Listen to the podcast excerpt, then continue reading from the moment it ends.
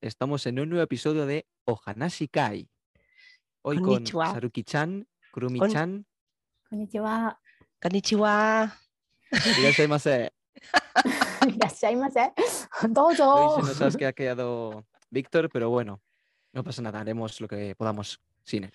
Sí, sí, sí. Víctor Kun. Víctor Kun. hoy. Sí, sí, sí, se nos ha caqueado.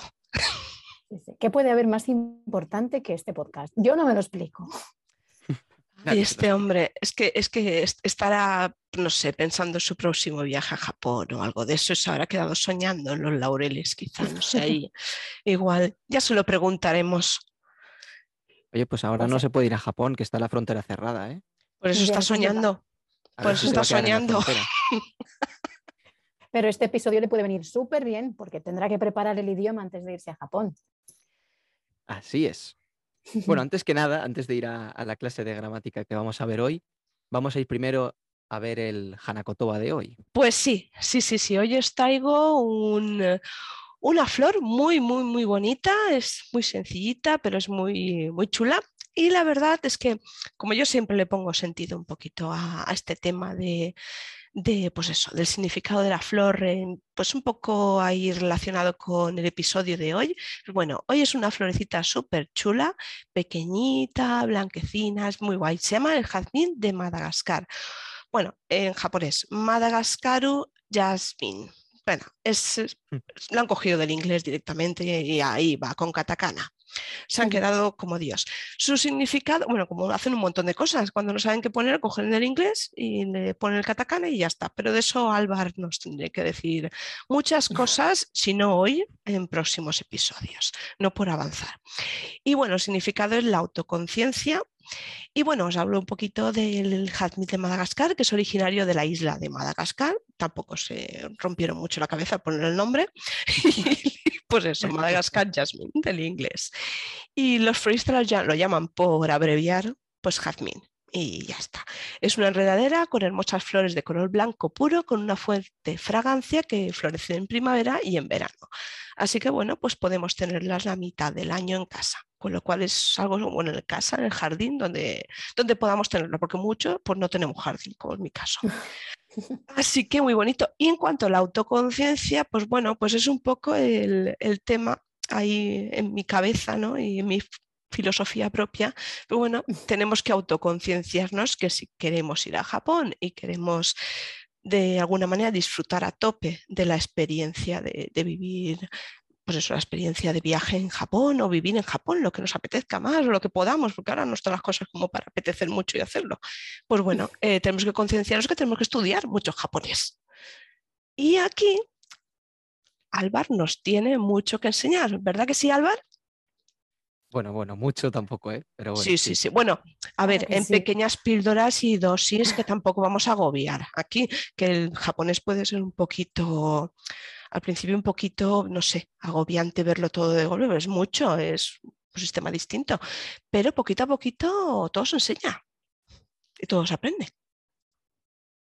Así es, Haruki, así es. La verdad es que yo no, nunca diría que de japonés es difícil, yo diría más bien que requiere mucho tiempo, ¿no? Como has dicho tú. Eso es, sí. Estoy Exactamente. completamente de acuerdo. Siempre todo el mundo dice, es difícil, es difícil. Bueno, Mm. difícil es cualquier cosa. Es Sí, interesante, pero requiere tiempo. Es diferente. Es ponerte. y además Sí. es un idioma muy bello porque porque es, es- es muy bonito. O sea, eso es un idioma que puede expresar tantas cosas. Lo que ocurre es que exactamente es por eso, como pueden, ellos expresan cada cosa con una palabra distinta, cosas que aquí en, en español no lo hacemos, eh, pues ahí también es una parte de, de la dificultad, ¿no? Pero, pero ahí radica también su belleza, que tiene una palabra para, para cada situación, para cada sentimiento, cosas que no se pueden traducir. Exacto, son matices que a veces nosotros no, en nuestro idioma no tenemos esos Mm, matices o no le prestamos esa atención que ellos Mm. sí prestan. Es el ejemplo, ¿no? De, de estas dos gramáticas que vamos a ver hoy, ¿no? Mm, Que las dos sirven para expresar un propósito o una, un propósito, algún objetivo que queremos cumplir en la vida, pero una se diferencia de la otra en que una se usa cuando nosotros podemos cambiar el resultado o tenemos alguna fuerza en cuanto a esa acción y la otra es cuando no podemos hacer nada. O sea, no podemos cambiar el resultado ni que una acción, ni que esta acción pues se, se acabe o que empiece o, por ejemplo, ¿no?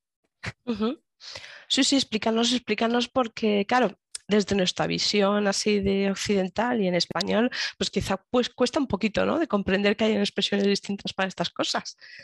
Sí, sobre todo cuando son gramáticas que realmente tú las ves y dirías que son lo mismo, ¿no? Pero es un poco estoico, ¿no? Eh, ¿Cuándo puedo hacer, cuándo tengo yo influencia sobre una acción y cuándo no? Pues es un matiz muy pequeño, pero lo vamos a ver ahora mismo, ¿vale? Genial. Bueno, las, las gramáticas son, la primera es tameni, que es básicamente eso, ¿no? Tameni y yo-ni se usan las dos para hablar sobre un propósito o un objetivo que queremos cumplir o realizar una acción o en cuanto al resultado de una acción, ¿vale? Las dos son gramáticas de N3, que vendría a ser un, ¿qué? un B1. Bueno, estas dos gramáticas son un poco avanzadas, pero eh, las he elegido porque sé y las he visto mucho en animes, en muchos mangas y sé que se utilizan muchísimo en el día a día también para expresar, por ejemplo, cuando quieres esforzarte, ¿no? Para estudiar un examen o cuando son conversaciones diarias que prácticamente se puede ver. Lo vamos a ver. Y a La mí me hace primera, un favor, perdona Álvaro, y a mí me haces un favor porque siempre tengo confusión con ello. Así que me encanta este episodio de hoy. Voy a aprender muchísimo. vale, gracias. Espero no daros mucho la, la No, no, tabarra, no. pero bueno.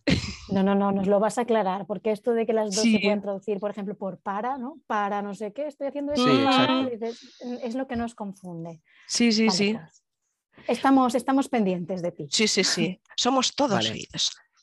Vamos con la primera.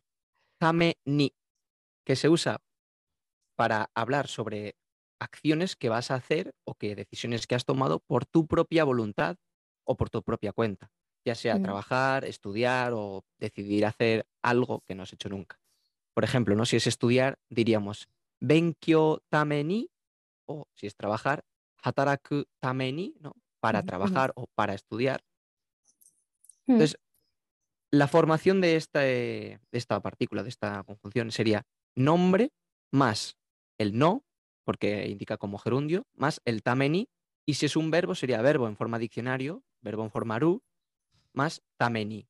mm, Podríamos decir benkyo, que es estudiar, benkyo suru tameni, ¿no? Por, por el deber de estudiar o para estudiar, o hataraku tameni, pues es bastante simple, pero bueno.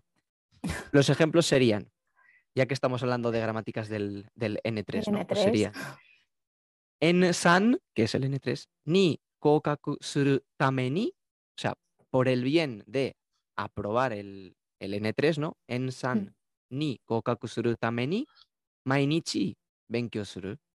mm. O sea, mainichi benkyou suru, estudio todos los días por el bien o por el, con el propósito de a poder aprobar el N3, el examen de Noryokushiken 3.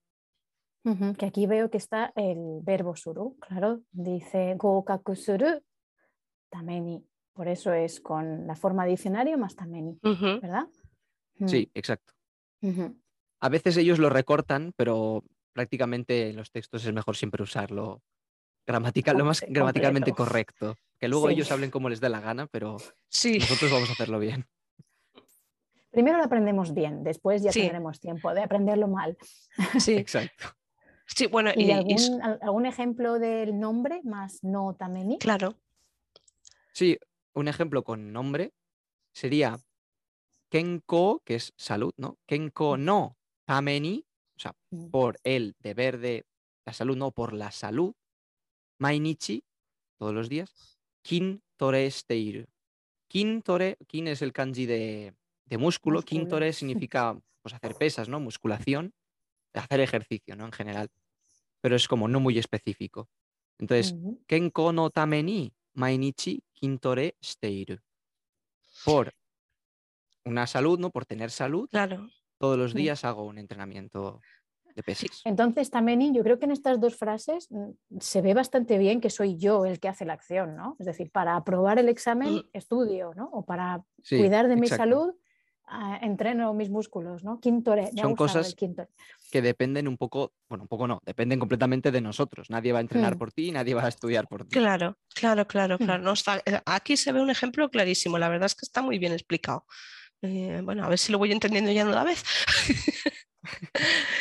Bueno, Muy vamos bien. con el segundo, la segunda gramática, que es prácticamente la misma función. La Mm. única diferencia, o sea, se expresa también para cuando quieres decir planes o cosas que no dependen de ti, pero sí, sí requieren, requieren que ocurra algo, no es un objetivo que tiene que cumplirse, pero no dependen de ti. ¿no? Mm, No tiene una relación intrínseca con la persona que lo hace. El- un ejemplo que lo explica perfectamente sería byoki, que es pues estar enfermo o la enfermedad. Byoki o naoru yo ni. Naoru es el verbo de reparar o sanar o reconstruir. Entonces, mm, byoki o naoru yo ni, para poderme curar una enfermedad, ¿no? Una enfermedad no depende de, de nosotros, eso se cura cuando el cuerpo quiere o la vacuna, medicamentos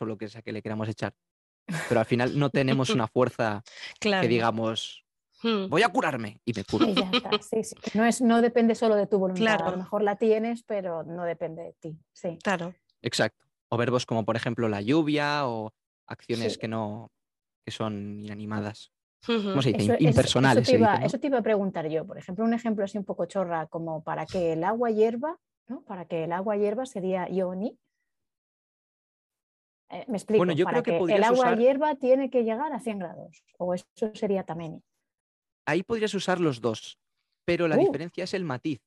Si utilizaras el tamení, estarías diciendo que tú estás haciendo, ¿no? Que el agua Mm. hierva, aposta, con Mm. algún propósito, porque quieres hacerte Ah. unos un ramen o lo que quieres hacerte. Pero si utilizaras el yoni, si Sí, utilizaras sí, el yoni, Mm, sería como una fuerza que no, como una fuerza exterior, externa, ¿no? No serías Sí. tú la que lo está Sí, calentando, como un volcán o algo que hace que hierva Exacto. el agua. Ah, qué- hombre, qué interesante. Este tipo de Sí. detalles son los que marcan la diferencia cultural que hay entre el Sí. español y el japonés, ¿no? Porque Sí. ellos, usando un verbo, saben cuándo tienen, Mm, cuándo obtienen poder sobre una acción y cuándo Hmm. no. Bueno, otro ejemplo sería kaze ga hayaku naoru yo ni, ¿no? Como hemos dicho antes, ¿no? Para curarme, kaze es. Es el, el- el resfriado, ¿no? Hayaku naoru yo ni, para curármelo como rápidamente, ¿no? Diríamos. Byoin de, en el hospital, kusuri o Ujú. moratta. Mm, Es decir, aquí nos está diciendo, él podría curarse el resfriado, ¿no? Kasega- él podría curarse el resfriado perfectamente de por sí mismo, pero tardaría más, le tomaría más tiempo de lo normal. Entonces dice, para curarme, ¿no? Hayaku naoru yoni, para curarme de una forma más rápida de lo normal, Mm. Byoin de, en el hospital, pues me han dado medicina, Kusurio moratta. mm, He mm. recibido una medicina para curarme antes. En otro ejemplo, ¿no? Por ejemplo, sería, Minna ga wakaru yo ni kantan ni shimasu. Mm, O sea, aquí podríamos traducirlo como para que la gente lo entienda, ¿no? Para que Minna es todos, ¿no? Ga, wakaru yo ni, para que todos lo entiendan. O habiéndolo entendido todos, si utilizáramos la forma potencial, ¿no? Mm. Wakareru yo ni, como habiéndolo entendido todos, kantan ni setsumei shimasu. O sea, lo explico todo para que lo entendáis. Lo explico todo de una forma más kantan, ¿no? Más simple o más, fácil, Mm. para que todos lo podáis entender. Claro, Es un poco, es un poco ese, ese matiz de que cambio yo con, Mm. pues, explicándolo más fácil o tomándome algo para que un proceso natural Mm, se acelere o de alguna forma, pero al final son cosas que no, no puedes... Exactamente, no, Sí, no sí, depende es de Tú ti. lo puedes, lo puedes explicar con más fácilmente o adaptando el mensaje, pero no te Sí. garantiza que los demás vayan a hacer ese proceso externo a ti, que Claro. es recibirlo y entenderlo, ¿no? Claro, porque al final cada uno tiene un entendimiento Mm, y es muy difícil explicar algo de forma universal para que todo el mundo lo entienda, ¿no? Un poco así. mm, Claro, También claro, he- claro. Tengo que decir también que tiene otro uso, el Yoni, bueno, tiene muchísimos más, pero no los he puesto todos porque son de incluso N2 Uf. y N1, No, no, no, alto. es. Eh, pero se usa mucho, deseos. mucho. Sí, sí, sí.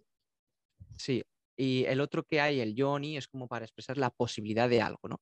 Cuando estás, por ejemplo, ¿no? El que he puesto es mieru yoni, viendo algo, ¿no? O yoni, a- podien- pudiendo hacer algo, ¿no? hacer- Mm, El dekiru yoni. Entonces, es como por ejemplo, estás viendo una, una montaña, ¿no? Y dices, mieru yo ni, ¿no? Como viéndola, ¿no? Pero es con esa posibilidad de, de ahora que la puedo ver, ¿no? O ahora que, que puedo hacer esto de kiru yo ni, ¿no? E implica esa posibilidad de hacer algo. Y luego también, pues, se puede hacer con el, con la forma nai, la negación de no pudiendo hacer algo. Pero Mm. bueno, principalmente se utiliza después del verbo en forma diccionario con el ru. O si la hacemos en negación, como he dicho antes, sería verbo en forma nai, en forma negativa, más el yo ni. Mm. Ejemplos de la negación sería, hay una frase que me gusta mucho que se utiliza en todas las frases de los trenes. Es que no la olvido nunca, o sea, tuve que hacer un esfuerzo cuando estuve en Japón para memorizarla, pero era... eh, decía, o- okia- okiaku-san, ¿no? Sí, como los pasajeros, ¿no? Decías, Sí. wasure mono o shinai yo ni gochuiste kudasai. Sí. Sí, sí, sí. wasure mono son los objetos perdidos. Wasureru Mm. es perder y mono es como objetos. Wasure mono o shinai, o sea, sin, sin perder, ¿no? Sin perder nada. Shinai yo ni, o sea, no habiendo perdido nada. Gochui es como tener cuidado. Gochui shite kudasai es ten cuidado, por favor, así formal, ¿no? Entonces es wasure mono o shinai yo ni gochui shite kudasai. O sea, por favor, tened cuidado de no olvidar nada en el tren, Sí, sí, sí, sí. para Sí, que es no verdad. te dejes nada. Mm. Y Sí, lo sí, dicen sí. cada vez que paras en una estación. Sí, Sí. O sí, sea, ya te digo, para que me lo tuve que aprender yo así, del tirón, porque además no te sale escrito en ningún sitio, es de, de oída. Sí, sí que es verdad. Sí. Entonces, a ver, para recapitular un poco, porque es que yo eh, acabo de liarme un poco, ¿vale? yo sé que Alvar lo está explicando súper bien, pero me he liado un pelín. A ver, yoni, sin que sea con el verbo potencial, ni tampoco con la negación, simplemente es eso, es como un con la intención de o para, pero cosas que no dependan de mí, como el ejemplo que has dicho de minnaga, wakaru yoni kantan ni setsumei shimasu, por ejemplo, ¿no? Sí. ¿Esa es solo con verbos con forma diccionario o también se puede hacer con nombres? El yoni no se Hmm. puede usar con nombres, a no ser, pero es otra, es otra gramática, que no es Vale, yoni, es vale, vale. yona. Es otra Esta no la he puesto porque si no ya se lía mucho la cosa. Es que yo también he tenido problemas con estas gramáticas. Que- Porque claro, claro. está el no yoni, el yoni, el yona, el no yona. O sea, hay, hay, hay Sí, sí, 50 sí, cosas. Sí, sí, eso ya. Sí, sí, bueno, entonces en este caso, Yoni, en el sentido de que algo va a suceder aunque no dependa de mi voluntad, aunque yo sí puedo hacer algo por, pues, yo qué sé, por intentar algo, aunque no dependa de mí, Exacto, Yoni, pues después de verbo en forma diccionario. Y luego nos has comentado que después del potencial, ¿no? Mieru Yoni, ahí me he perdido un poquito. ¿Qué es. significa? es Pudiendo hacer... simplemente que hay otra función que tiene, aparte de la función de expresar un, algo que ocurre sin que nosotros tengamos una relación realmente, no tengamos un poder de cambiarlo completamente, Hmm, se puede usar como para expresar la posibilidad de que tú hagas algo, como el mieru yoni, este, que es que no es que yo hago la intención de, de verlo, sino que expresa que tú puedes hacerlo. O sea, estás es- explicando tu capacidad de poder hacerlo. Por ejemplo, de Kiru Yoni, ¿no? Estás diciendo que puedo hacer algo, ¿no? Y Pero- una frase de ejemplo es que, claro, solo con el de Kiruyoni no acabo de asimilarlo. Vale. Sí, pues eh, el ejemplo que te voy a dar es con el, el verbo miru, ¿no? Mi, mi, mieru yoni, que es pudiendo ver algo, ¿no? De poder ver algo. Y el ejemplo es, imagínate que estás mirando desde el tejado de una casa, quieres ver una isla que hay a lo lejos. Y justo ese día, pues hay niebla, entonces no la puedes ver, ¿vale? No depende de ti que haya niebla o no. Pero vuelves otro día y ya no hay niebla, entonces ya puedes verla y dirías, ah, Anoshima mieru yo ni, ¿no? Como ya la puedo ver, ¿no? Pudiéndola ver, ¿no? Utsukushi qué bonita que es, ¿no? Qué, qué preciosa que es, se ve muy bien, ¿no? Pero Ah, claro, es ahora esa habilidad de, de la niebla que no depende de ti. Claro. Sí, sí, que he pasado a, a tener la capacidad de hacer algo que no tenía, aunque no dependa de mí porque era la niebla. Vale, vale. Mm. He entendido.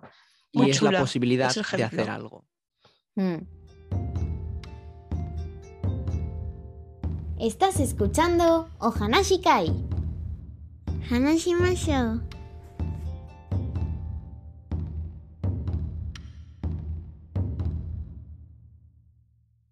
Gustaría cerrar con el Kotowasa porque es que creo que queda súper bien para lo que acaba de suceder. Mm, sí, y Álvaro, espero que, que un poco lío, lo lo, que, lo que voy a decir. No, no, está genial, está genial, al revés. eh, eh, yo creo que al menos a mí me has despejado un montón de dudas que tenía con lo del Yoni y el Tameni. Lo mismo digo. Eh, ¿Verdad? Mm. Bueno, pues el. Kotowasa de hoy es que creo que le va al pelo y espero que, mm, que todo el mundo lo tome a bien. Es Umano Mimini Nembutsu, es decir, enseñanzas de Buda al oído de un caballo. Aquí tenemos a nuestro super sensei Álvar y a las dos alumnas que, bueno, pues damos lo que podemos de, de Sí. nosotras mismas. No diré que somos eh, un caballo, pero, pero bien, esto de humano mimini nembutsu es como nuestro tirarle perlas a los cerdos, Mm. eh, que por más que tú eh, le des buenas explicaciones, buenas razones a una persona que no te escucha, pues nunca va a ser efectivo. Pero Álvaro, lo has hecho tan bien que hasta nosotras que somos un poco mm, caballo, creo que nos hemos enterado y espero que Sí, los sí, sí. Sí, sí, sí, sí, hay alguna cosa que, pues bueno, que, que queráis saber o algún tema en particular, porque en este caso la verdad es que no estaba planeado que, que fuera esta, esta gramática en particular y a mí me ha venido de lujo, pues aquí tenemos a, a Alvar que nos, que nos puede enseñar mucho japonés. Le podemos exprimir, pobrecito. Sí, sí, sí, sí. sí. Así también repaso yo, que estoy un poco verde también de las gramáticas por abajo. Bueno, pues en los siguientes episodios empezaremos a contar un poquillo lo que estuvimos hablando la anterior vez, a ver si ya nos abren las fronteras y podemos aplicarlo in situ, pues el- aparte de, de estos temas súper interesantes a nivel de gramática, pero para no saturar, pues eh, explicaremos un poquito lo que íbamos, estábamos hablando de diferentes zonas de Japón. ¿Verdad, chicos? Sí, sí, como aquí al fondo el Tori de Miyajima. Sí, sí, sí, además un sitio fantástico y del que se pueden decir muchísimas cosas y muy interesantes. Bueno, pues nos despedimos por hoy, ¿verdad? Pues sí, Sí, nos remedio. despedimos. Bueno, pues nos es- os esperamos en el próximo episodio, que te esperamos, Víctor, también. Eh, esperamos. desertor, maldito. Desertor, nos ha abandonado por la música. Es- Él ya se entiende. En fin, pues nos vemos en el siguiente episodio. ¡Matane! Chana. ¡Hala!